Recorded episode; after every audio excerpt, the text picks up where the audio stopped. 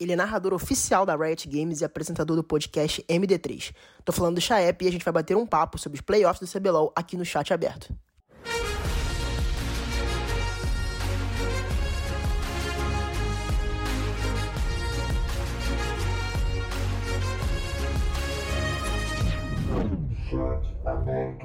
Bom, chefe, para a gente começar aqui o nosso papo aqui no nosso podcast, é, primeiro a gente sabe playoffs do CBLOL chegaram, finalmente chegaram, né?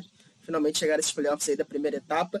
É, eu queria comentar com você do primeiro confronto da Lauer, né? Que é o confronto que a gente tem entre Flu, Flu é, o fluxo durante, durante esse, esse tempo, né, durante a fase de grupo CBLOL, chegou a ficar com sete vitórias seguidas, se não me engano, até mais, uma sequência muito boa, tentando primeira colocação, mas nas últimas semanas caiu um pouco e deixou essa, essa classificação direta para Upper é, pelo caminho. Né? O que, que você acha? O que, que aconteceu com esse fluxo? O que, que você acha do fluxo nesse confronto?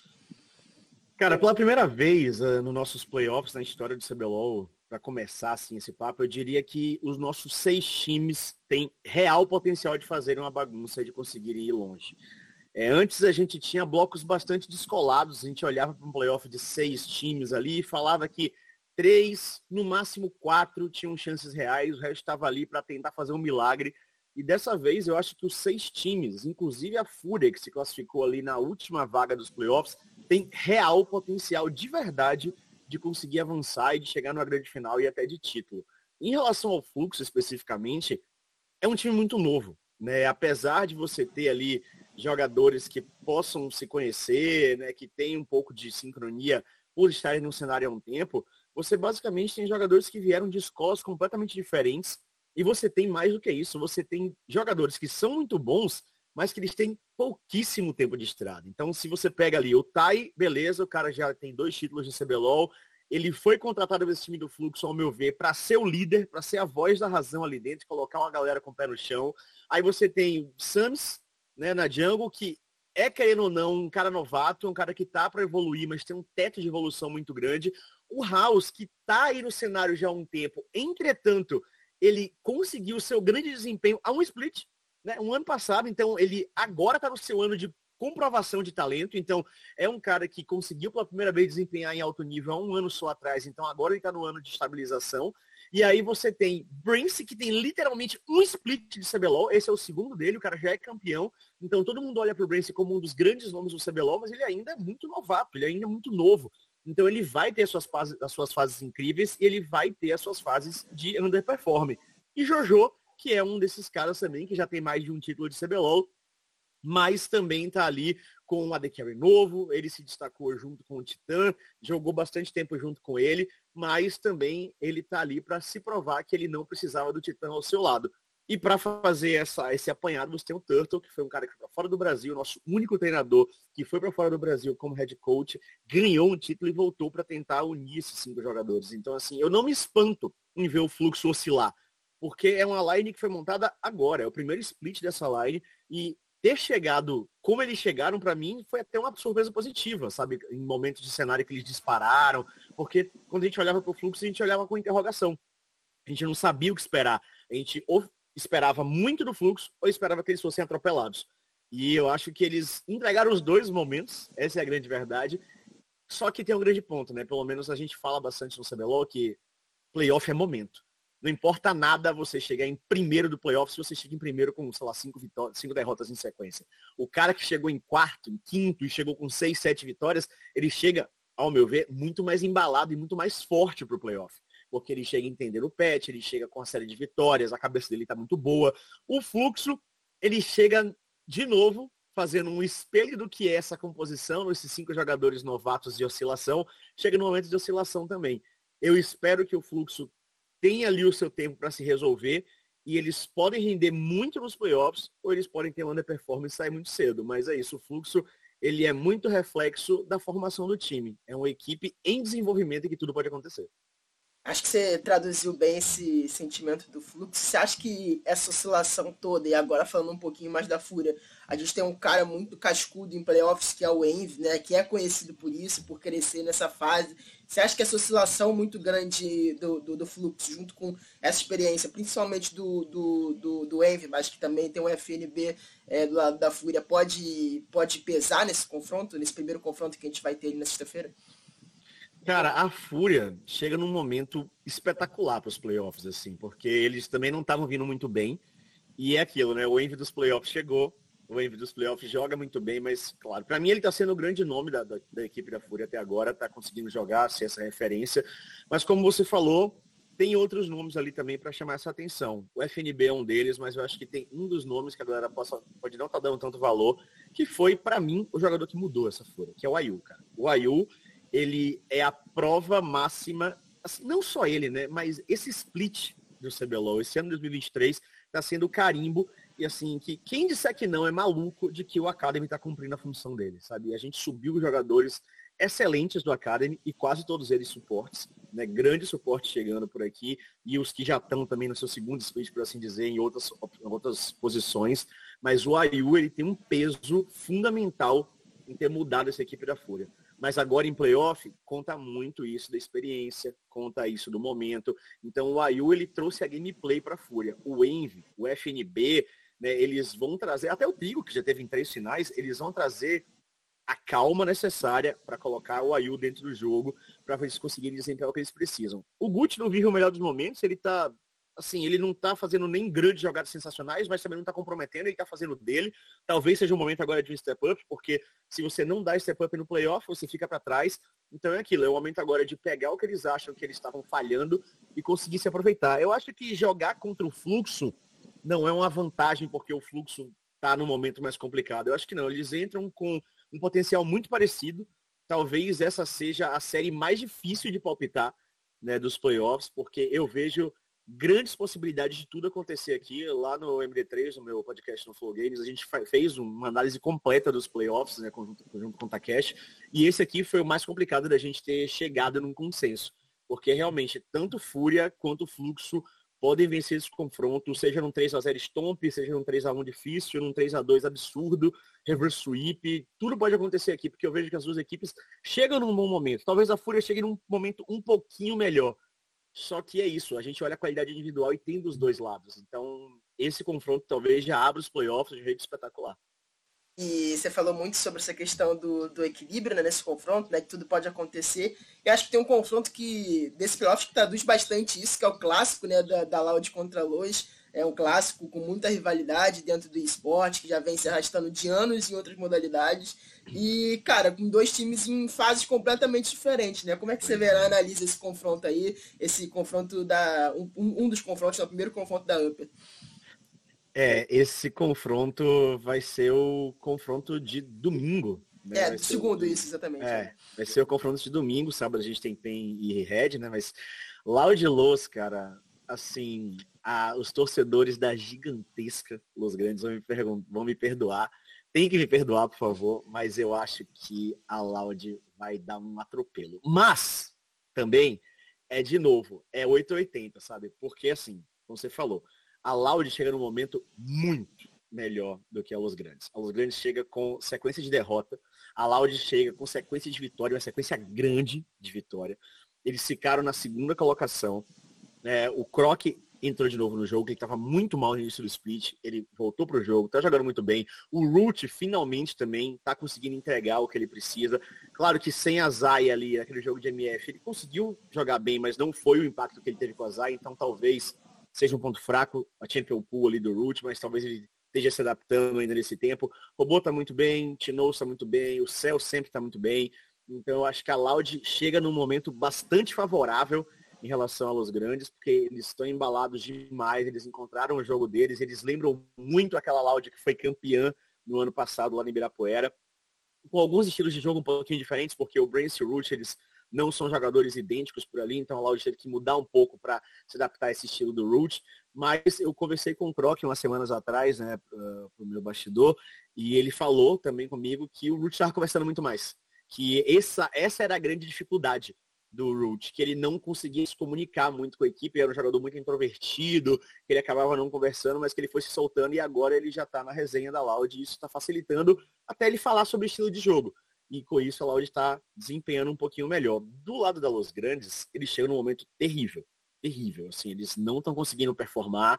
Né? Muito se exaltou essa Champion Pool de 14 campeões do Lava ao longo da fase de pontos, mas ao mesmo tempo isso é meio doido, sabe? Porque se a gente pega as principais ligas do mundo, você pega o Faker ali, ele jogou com 3, 4, 5 bonecos e é isso porque o boneco tá forte. Ele tem que masterizar aquele campeão e ele vai garantir a vitória. Por um lado, o Lava fazer isso, a gente fala, nossa, que Champion Pool vasto. Só que por outro lado a gente fala, tá, precisa, sabe? Será que não seria melhor outro caminho? Muita gente está falando sobre o estilo de jogo também, do Lava, do Hirit, que eles estão jogando talvez um pouco agressivos demais, que eles estão jogando, subestimando os jogadores do outro lado é um questionamento a se fazer, até porque chegando agora no playoff, a maior dúvida sobre os grandes é como o Lava e o Hirit vão desempenhar. Porque esse é sempre um grande questionamento sobre coreanos que a gente não conhece. Porque aqui no Brasil a gente tem um retrospecto de muitos coreanos na hora do vamos ver chutarem. E não darem aquela performance que eles conseguem fazer, o famoso underperformer, é performar abaixo.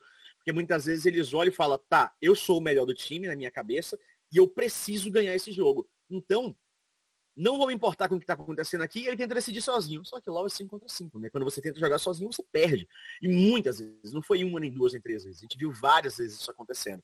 Então a gente tem que saber quem é, quem são o Lavo e o Hirit que vão entrar nos playoffs. Se vão entrar os jogadores maduros, conscientes, diretos que a gente viu performar durante a fase de pontos do CBLOL, ou se vai entrar os caras querendo decidir sozinho. E aí esse é o grande ponto, né? Com qualquer time com coreano. Qualquer time com coreano que a gente não viu performar, a gente sempre entra, tá, vamos ver o que é que vai acontecer. E como o Lavo e o estão vindo de performances abaixo, já na fase de pontos, por isso, na minha opinião, eu olho para esse confronto e eu acho que vai ser fácil para a Loud. É, e a, a, Los Grandes perde a primeira colocação no último jogo do domingo, no último segundo, os caras vinham primeiro isolados há um tempão, e aí em um momento, em uma derrota, eles caem de primeiro para terceiro sabe? É muita coisa. Eles viram opção de escolha, né? Porque quando você fica em primeiro e segundo, Sim. você não pode ser escolhido, mas eles passam a ser opção de escolha. Então é muita coisa para mexer na cabeça da Los Grandes. Então, sempre que tem coreano no time e tem muito impacto moral nos jogos, isso é uma dúvida no CBLOL. Então, para mim, esse confronto tem toda a cara de Loud o Stardust, né, muito foi falado no começo do projeto da Luz Grandes, que seria o responsável aí por organizar esses coreanos, colocar eles na linha, por saber o estilo de jogo, saber como eles jogam, ser do mesmo país, né? É, você acha que também esse, esse excesso de confiança vem por parte de estar com um técnico coreano ou você não sente que tem nada a ver nesse sentido? Eu acho que não, viu? Eu acho que eu, isso é mais estilo dos players mesmo. Eu acho que o fato deles estarem com o Stardust não não reflete nos jogadores em si, sabe? Eu conversei bastante com os jogadores da Los Grandes esse split, né? Gravei com eles algumas vezes pro meu canal e um, um, ponto que eles sempre falavam era sobre a diversidade de jogo que o Stardust queria propor pro time. E num desses papos, o Ranger chegou a falar para mim que o Stardust queria chegar nos playoffs com cinco estilos de jogos diferentes. Para a realidade do Brasil, isso é doideira sabe? Porque assim, a gente nunca teve um time no Brasil que jogasse com cinco estilos de jogos diferentes dominantes. A gente teve um, dois, e quando tem dois, o cara normalmente é campeão, sabe? Normalmente um time é especializado em fazer um tipo de coisa e faz aquela coisa, executa. Eu falei no Brasil, até fora do Brasil também. A gente vê times que tem um, dois estilos, quando é um time supra-sumo campeão do mundo, o cara tem um terceiro. Né? Então, querer chegar aqui com essa mentalidade, com jogadores que nunca jogaram antes juntos como um time, e fazer essa aplicação de, de ideia, eu não sei o quanto isso é positivo, quanto isso é negativo. Também não sei quanto isso é real ou não, né? Vai que o Ranger tá tentando entrar na minha mente ali e tentar plantar uma informação falsa pra galera assistir minha live e, e, e, achar que tá traçando um plano que não é. Também tem isso aí do, do Ranger ser gênio, né? Mas o fato é que a Los Grandes está esquisita, sabe? Eu olho para Los Grandes e também escutando muita comunicação, tanto na escuta quanto nos áudios integrais que a gente tem acesso, e parece que o Ranger está fazendo um papel de IGL, se pode ser assim dizer, dentro de um jogo de League of Legends, até demais. Sabe, eu esperava menos fala do Ranger, e não é culpa dele não. Eu, eu, eu esperava que tanto o Hirit quanto o Lava fossem falar um pouco mais, fossem impor um pouco mais. Eu escuto pouco. Eu escuto pouco os dois, escuto muito o Ranger. Não sei se ele está sobrecarregado, né? Não sei se eles não querem falar, se é o estilo deles. Mas a Lousa eu acho que chega num momento complexo agora para os playoffs. Tem potencial, isso é fato. Eles são uma equipe que passaram em terceiro e ficaram em primeiro grande parte do campeonato. Mas, como a gente sempre fala, que playoff é o momento, o momento da luz não é muito legal. Falando sobre momento também, né? Antes de entrar no confronto de PEN contra a Red, né? Que é o último que falta para a gente falar um pouco sobre, é, você acha que a PEN acertou na escolha? Cara, é curioso, no mínimo, porque é muito difícil falar acertou ou não, né? A gente vai saber se acertou no sábado, mas eu acho. Eu não escolheria. Eu escolheria a Luz. Eu escolheria a Luz. Se eu fosse o primeiro colocado, eu escolheria a Luz. Se eu fosse qualquer um dos times, se eu fosse a, a, a PEN, se eu fosse a Loud, se fosse qualquer time que tivesse ficado em primeiro, eu teria escolhido desse top 4 aí a Los Grandes, pelo momento que eles chegam piores. E tem outro ponto também, né? A PEN nunca, nunca, na história da, do time, da existência, ganhou o MD5 da Red. Assim, nunca. A Red ganhou todas as MD5s que essas duas equipes disputaram na história. Circuito desafiante, em CBLOL, todos os confrontos a equipe da Red conseguiu ganhar. A PEN nunca conseguiu ganhar o MD5 deles. E os caras escolheram eles para estrear MD5.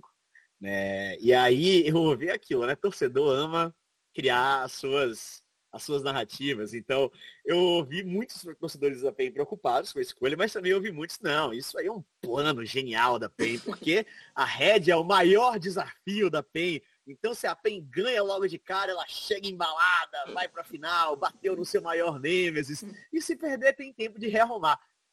Eu não acho, eu acho que perder nunca é legal, né? Se você puder copar a upper bracket e chegar na final, é lindo, né? Porque perder é sempre perigoso, porque você pode perder de novo tá fora.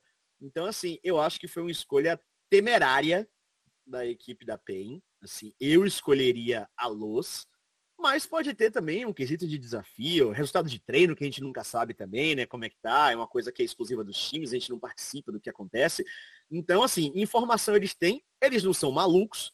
O Diero falou também já publicamente que ele se preocupava com o jogo do Lava para o playoff, pela diversidade, que foi um dos grandes problemas, o grande um dos grandes, não, o maior problema da PEN no ano passado, eles perderam da, da, da Loud e eles falaram isso abertamente, tanto lá no MD3 no podcast, quanto em diversos outros lugares, que eles perderam para a Loud porque a Loud superou eles em estratégia.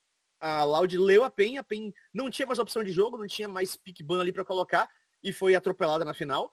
Então, talvez justamente devido a essa maior problemática da PEN ano passado, que foi não saber ter mais opções de jogo do que a Loud, eles ficaram talvez com receio de ver uma pool tão vasta da Lousa e falou, olha, vamos deixar eles de fora, vamos pegar o mais simples né, da equipe da Red, e é isso, né? Vamos ver como é que vai ser, mas eu achei que foi temerário. Loucura? Não. Informação eles têm, a PEN não vai fazer besteira.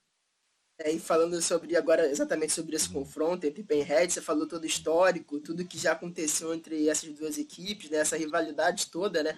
É, dentro até criada muito também pelos torcedores e, e tudo mais, Sim. que rola ali na arena, né? De fato, né, depois que começou é, esse público na Arena CBLOL. É, eu queria que você falasse primeiro o que, que você vê de diferente nessa Red, né? A gente sabe que a Red passou por uma mudança durante o split, né? Com a entrada do Scambia na, na, na equipe. O que, que você vê dessa, dessa nova Red para um confronto tão difícil contra a atual líder do campeonato, né?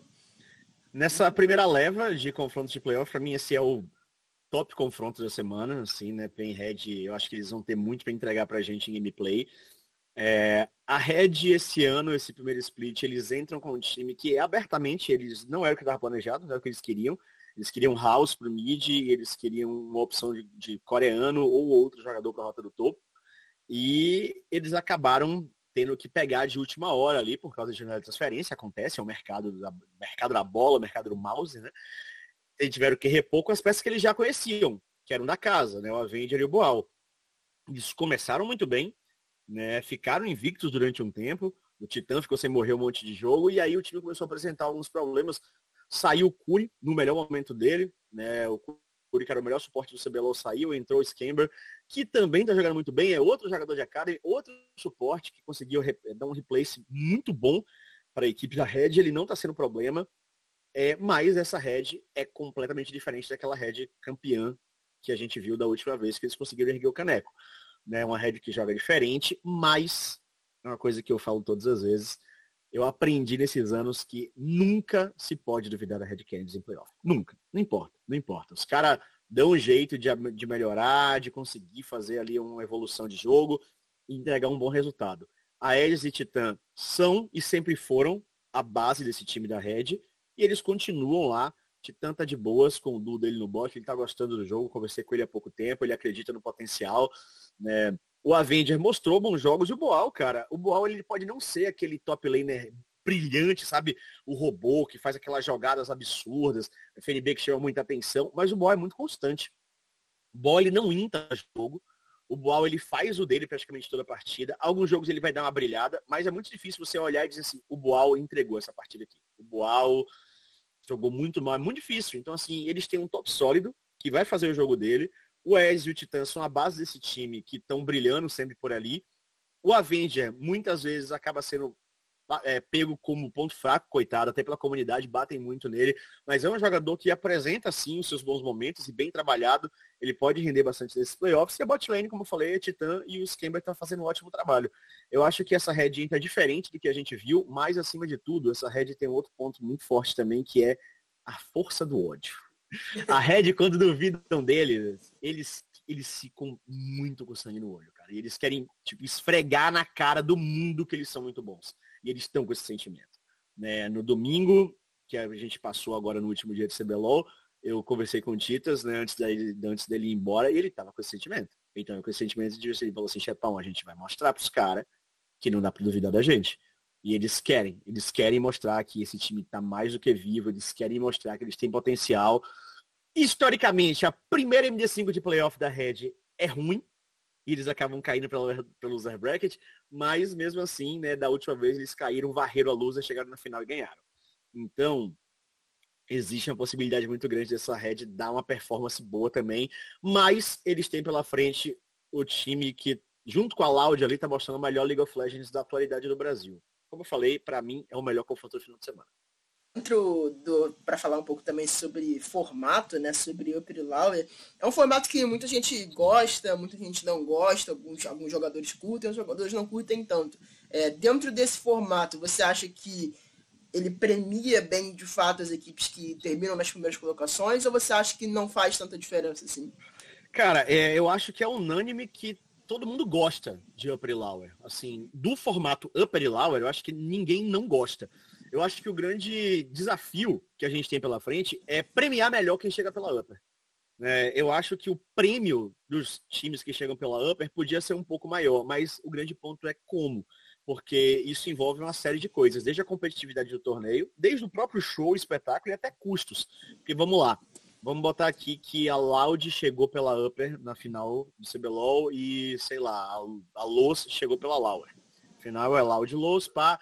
Como é que a gente vai entregar uma vantagem real, positiva, para essa equipe, para a Loud, por caso, né, que chegou no, pela upper bracket, que não estrague a, a experiência de quem está assistindo, a experiência de quem está jogando, a competitividade e o custo. Porque muitas pessoas falam, ah, quem chega pela loser tem que ter algum tipo de desvantagem. Então, só que aquilo, você vai botar um jogo a mais para quem está chegando, aí você pode ter uma final com duas partidas, sabe? Agora a gente vai ter uma final é, lá no estúdio do, do CBLOL, né? No primeiro split, se eu não me engano.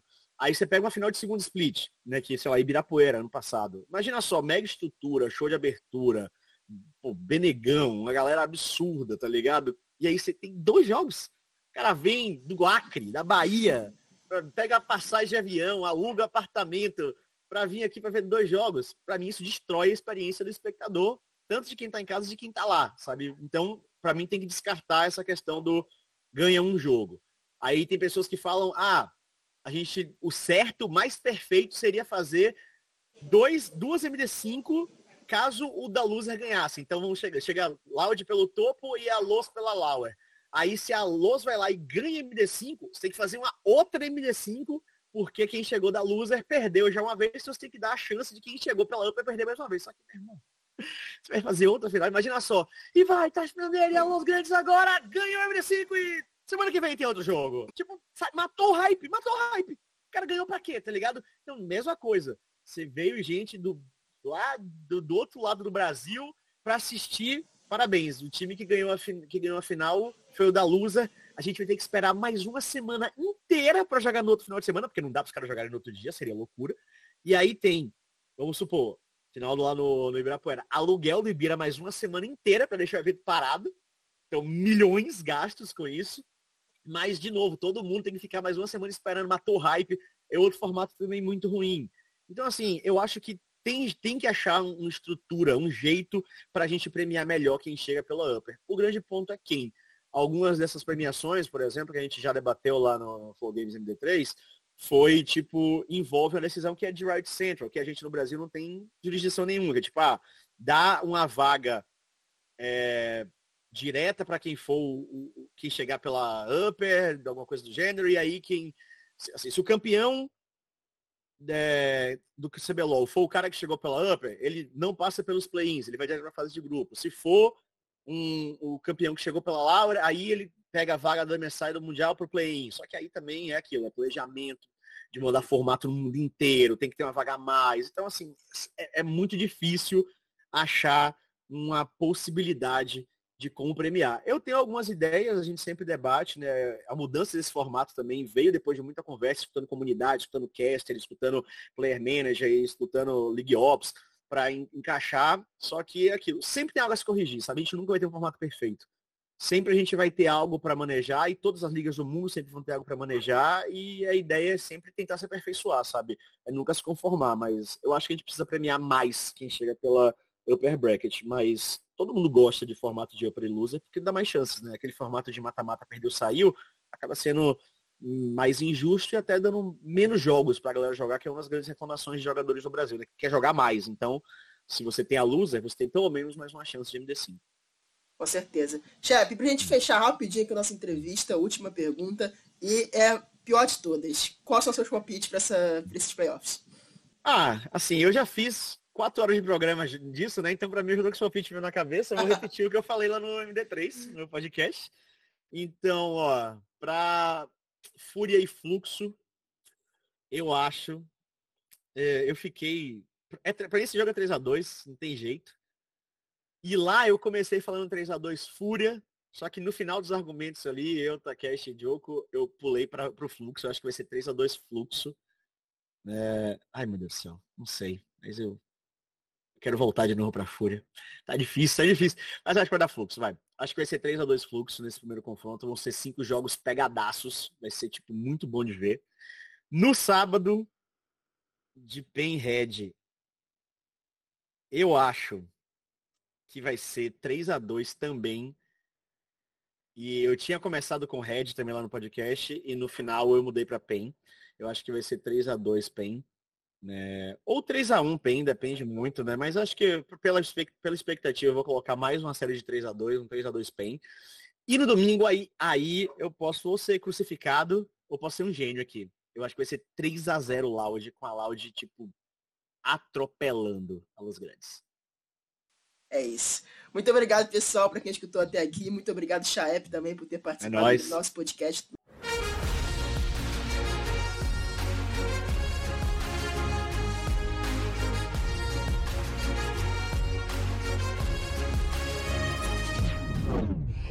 aberto